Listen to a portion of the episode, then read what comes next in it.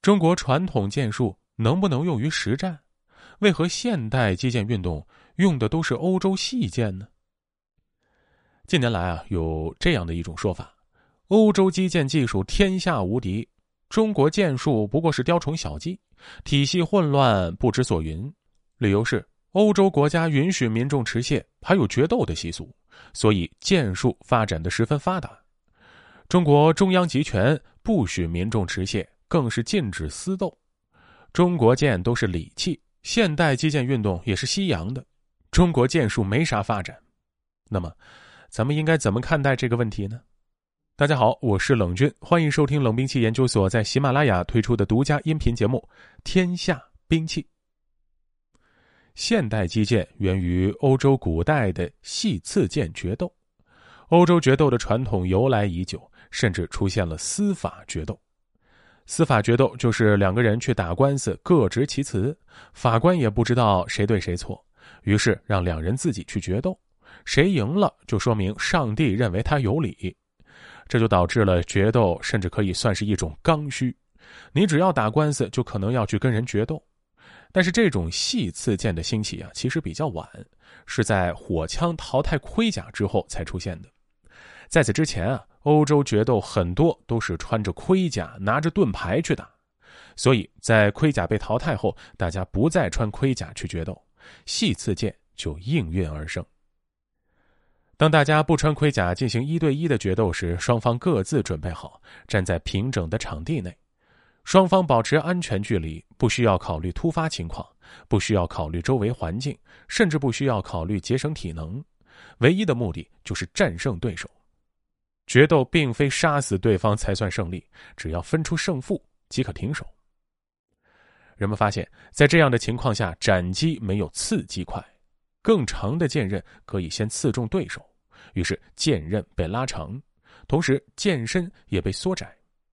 因为斩击需要更大的抬手动作，更容易被对手抓住机会攻击，所以选择削弱斩击能力来加长剑身，这样就可以在重量不变的情况下拥有更长的攻击距离。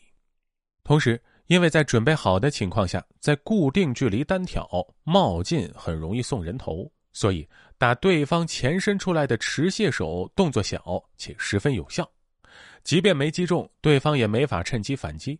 于是，这种细刺剑还装上了很大的护手，来避免自己被打手。就这样，早期的迅捷舰出现了。以迅捷舰为代表的欧洲系次舰，杀伤性相对中国舰或是他们的先祖骑士舰来说呢，要偏弱一些。但这正是决斗的需求。决斗不是非得杀死对手，只要能赢就可以了。没人能保证自己决斗永远胜利，降低决斗剑杀伤力自然是大家的共同需求。这点啊，在之后代替迅捷剑开始盛行的小剑身上呢，体现的最为明显。迅捷剑为了占攻击距离长的便宜，不断拉长剑身，甚至有全长超过一米四的迅捷剑。但是，越来越长的迅捷剑携带起来也越来越不便。迅捷剑因为过长，所以大多没有剑鞘，挂在腰上转身时就很容易刮到人。同时，有争议就去决斗，谁活下来谁就赢了官司的司法决斗也被废止。有趣的是啊，废止司法决斗是教廷推出的，理由是上帝不管谁决斗能赢，别拿上帝说事儿。总之啊，在废除司法决斗后，决斗不再是打官司的刚需。更便捷、杀伤力也较小的小剑，就开始逐渐淘汰迅捷剑，在欧洲盛行开来。相比之下，传统中国剑的长度与小剑的长度近似，甚至还要略长一点中国剑的剑身则大多在三厘米宽以上。当然，这绝对不代表这类细刺剑杀不了人，只是相对中国剑来说不容易直接致死，也不容易造成残疾。而中国剑走的完全是另一种路线。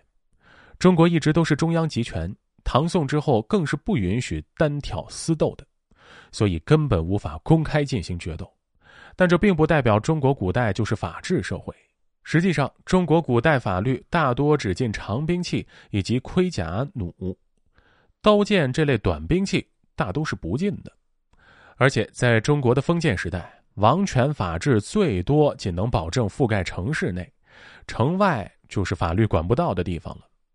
而且这还得是王权鼎盛时期，要是王权衰落时期，城市内也保证不了安全。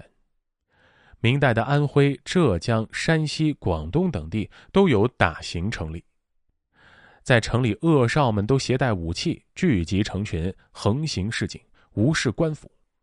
赵用贤的《松石斋集》中甚至提到：“打行之风独盛于吴下，昔年都梁翁大力，常被其害，几级大乱。”在中国的这种社会环境下，民间对于中国剑的需求就是要相对全能。首先要尽量便携，其次要能刺能斩，这样才能应对各种突发状况，可以在混战中有效突围或是保护自身。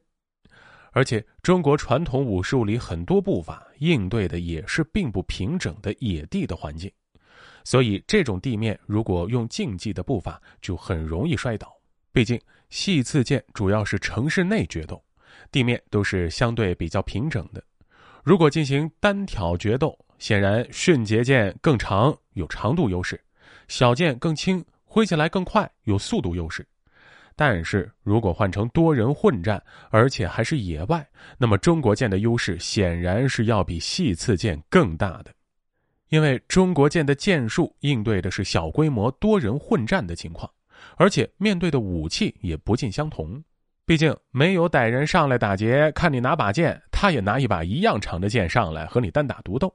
正常情况啊，都是一伙歹人，可能拿着棍棒、刀剑，甚至镰刀、锄头、斧子一类的农具就上来打劫了。而剑走轻灵，就是要步伐灵活，不能被围住，然后还得有一定的斩切力，这样可以找到机会一挥斩伤数名对手。同时，斩切伤害可以切断肌肉纤维，让敌方失去战斗能力。